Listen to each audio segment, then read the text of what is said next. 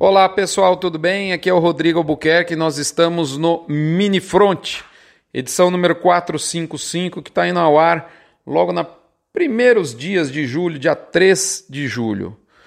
Pessoal, demorou. Desde meados de maio, a arroba vem aquecendo sem ser incomodada, tendo partido dos 200 até alcançar 225 e lamber os 230 pontualmente. E aí, nesse momento, ela começa a ser trucada porque, afinal de contas, virou gente grande. A pergunta do momento é: e aí, o boi cai ou não? Do lado da oferta, eu entendo. Bom, antes de começar a responder, boi cai ou não? Preço é relação oferta versus demanda, tá certo? Eu diria que a oferta sugere, a demanda ratifica, mas a gente tem que analisar oferta e demanda. Do lado da oferta, nós entendemos que nada deve mudar. Aliás, há uma unanimidade com quem eu conversei, e não, te garanto que não foi com pouca gente, de vários elos, pecuarista, confinador, frigorífico, etc. Essa semana eu conversei com essa turma e o consenso é: julho vai ser um mês com oferta de boi pior ainda do que os anteriores. Maio e junho, porque tem menos boi de pasto. Bom, então oferta não muda nada, se mudar é para mudança no sentido de reforçar preço. Ok. Demanda interna, também não creio em nenhuma alteração importante. A gente segue, obviamente, debaixo do tenebroso manto da pandemia econômica né? E por outro lado, seguimos também com a ajuda governamental que vai ser inclusive estendida. Isso continua a irrigar a microeconomia, as pessoas, as famílias, o dia a dia. Portanto, se alguma alteração ocorrer, eu entendo que, ela, que é mais provável que ela seja positiva, visto que nós estamos vendo um, um percentual da economia em atividade Voltando à atividade, esse percentual tem aumentado gradativamente ao redor do Brasil. Não sei se é o momento, mas a turma tem voltado. Então, bom, oferta a princípio nada muda, se mudar para melhorar arroba, demanda nada muda, demanda interna, se mudar para melhorar arroba. Ok? Uh, mas tem um detalhe na demanda interna que tem a ver com a externa, que daqui a pouco a gente volta. Eu vou te deixar curioso não sem antes lembrar você que essa curiosidade sua vai ser resolvida né, com as informações que eu digo na sequência, que vem no oferecimento de MSD, Vmax, Nutron Cargill, UPL Pronutiva, Cicobi Cred Goiás e Boitel da Agropecuária Grande Lago de Jussara. Muito bem, moçada. Uh, vamos então falar em demanda externa, né? Porque a gente já falou de demanda interna, nós já falamos de também de é, oferta. Do lado externo, eu diria que a semana começou e terminou com o barulho, e eu acho que isso é barulho, né? já adianto que é um barulho das indústrias com relação à Covid. E o temor possível que Covid nas indústrias pode levar à restrição de exportação.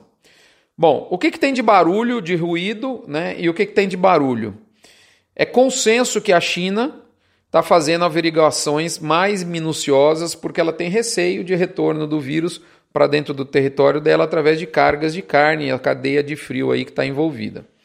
Você ainda tem que considerar que o Ministério da Agricultura está fazendo o mesmo, ele está fazendo mais vistorias e eventualmente isso já aconteceu, inclusive a autossuspensão, o próprio Ministério declara a planta inapta para exportar o que é bacana na minha visão, porque isso é mais facilmente revertido. Além de tudo isso, como se não bastasse, ainda tem o Ministério Público do Trabalho. Então, assim, é, dizer que os dias atuais não estão nervosos na indústria brasileira com relação à Covid é mentira. Isso aí é fato que há uma apreensão, um nervosismo, porque há um altíssimo grau de interiorização do vírus no centro-oeste é a última fronteira do vírus dentro do Brasil.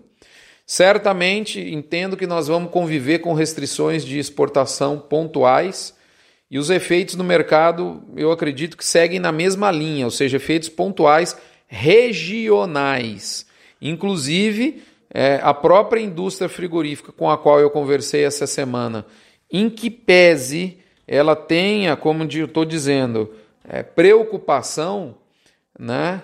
É, ela não descarta, não esqueceu as novas habilitações para nossos parceiros, né, habilitando mais plantas no horizonte curto de tempo. É, em resumo, então a Covid preocupa e muito, mas não é nem de longe o X da questão nesse momento.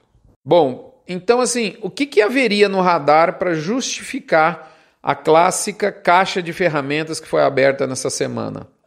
Bom, e só para a gente lembrar, né? Essa caixa de ferramenta ela veio completa, moçada. Tentaram, numa primeira, primeira atitude, comprar a boiada de quem tem volume de boi, em tese. E com preço firme, bem firme, para tentar dar pelo menos uma desafogada na agonizante escala. Segunda atitude, anunciar em seguida: olha, me vende, eu preciso de volume, me vende no mesmo preço, não vai vir pressão. Terceira atitude derreter o mercado futuro. Quarta atitude, enfiar carne mais barata no mercado interno, especialmente por um grande player, o que a gente sabe que é areia né, no trilho dos frigoríficos menores. É, então, assim, o, pa o pacote de maldades veio completo. Muito bem, essa carne despejada me parece ter duas explicações. É, despejada no mercado interno. Primeiro, é, estratégica, um rec... mais ou menos assim um recado do tipo, olha moçada, tudo tem limite, eu tô aqui. Sabe quando o pai dá uma raiada com a gurizada? Para com isso, menino. Sabe, só dá aquele raiado. Segunda possibilidade, a crença desse player é, pode existir de que o escoamento da exportação vai ser menor em julho e ele está virando o canhão de venda desse volume para o Brasil, mercado interno. E qual o motivo para isso? Já que eu estou falando que Covid, pra, na minha leitura, não é o caso. Eu só vejo a possibilidade de um desacordo de preço de venda. E é claro que nesse ponto há pressão por parte da China, dos compradores, leia-se China. Mas assim, será que a China perdeu a fome totalmente? Será que faz sentido ter que virar o canhão para o mercado interno? Tudo bem que o preço da China já é nem de longe aquela festa lá de 2019. Mas será que isso faz sentido? Bom, caso de fato a opção 2 se torne realidade, ou seja, o frigorífico deixar de mandar essa carne para fora, para a China, e voltar para o mercado interno, é... se isso de fato acontecer, o que eu ainda acho difícil, é claro que nesse caso vai complicar, porque o atacado, e aí é o detalhe que eu disse lá em cima, né, lá atrás, melhor dizendo, eu ainda não tinha externado aqui, o atacado ele está mais sustentado nesse momento. Aliás, muito mais pela escassez de carne e muito menos pela pujança da demanda. Então, se vier volume para cima do atacado, eu acredito que os preços podem ceder. Em o atacado cedendo, os frigoríficos de mercado interno saem de cena, abrindo espaço para os grandes fazerem o serviço sujo, que entre aspas eles tanto gostam, que é bater na arroba para baixo. A intenção dos fatos que eu acabei de citar aqui não deixa dúvida, é para fazer o boi voltar para a casinha. A grande questão para a gente finalizar aqui é: a pressão vai funcionar? Minha opinião, só funciona se derramarem carne com força no atacado. Altíssimos volumes e preços baixos. Quando eu falo baixo, de 12,70, 13.